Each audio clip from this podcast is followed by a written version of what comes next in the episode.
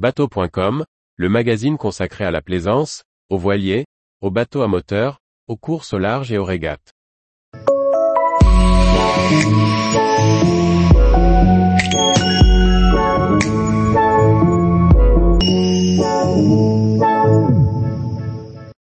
J100, un dayboat alliant plaisir à la voile et confort à bord. Par Briag Merlet. Lorsque Guy achète son J100 Nora, il s'agit de son 17e bateau.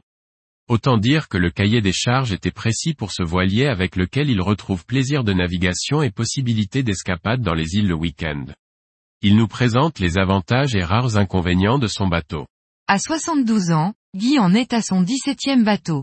Après avoir démarré en Vaurien et autres 470, il a notamment possédé un Muscadet ou un Shamrock 9,5.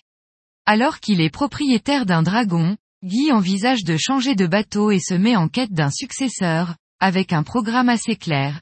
Je voulais garder le plaisir à la voile et la finesse de barre, mais avec un dayboat un peu plus confortable, avoir la possibilité de faire un petit week-end en plus de temps en temps.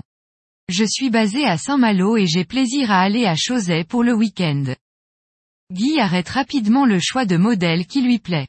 Après avoir un peu regardé l'Aphrodite 101, il s'intéresse au gisant du chantier J-Boats, et en trouve un à vendre à Limington au Royaume-Uni. Il achète le voilier, baptisé Nora, et le ramène à Saint-Malo, séduit par son adéquation au programme. J'avais échangé avec l'architecte du bateau Rod Johnstone.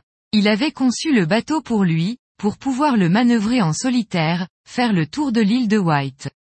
On peut faire 30 000 nautiques à la voile par jour. On est aussi bien à 6 en régate que seul en sortie croisière. Le bateau est en catégorie A. Lancé en 2005 par le chantier J Composite, le J100 compte quelques dizaines d'unités naviguant en France. Long de 9,96 mètres pour 2,80 mètres de large, le bateau affiche un lest de 1,3 tonnes pour 3 tonnes de déplacement, ce qui lui offre une belle raideur à la toile, avec une largeur contenue. Son gréement sans bout dehors et avec un génois sans recouvrement, facilite la gestion en solitaire. Il dispose d'une belle grand voile de 44 mètres carrés. Un moteur Yanmar de 14 chevaux inboard vient en appoint en cas d'absence totale de vent, avec 40 litres de carburant dans le réservoir. Guy précise, on va à 6 nœuds au moteur et à 6 nœuds à la voile au près. Avec 1,75 mètres de tirant d'eau, il laisse accès à une belle quantité de mouillage même dans les eaux de Bretagne Nord.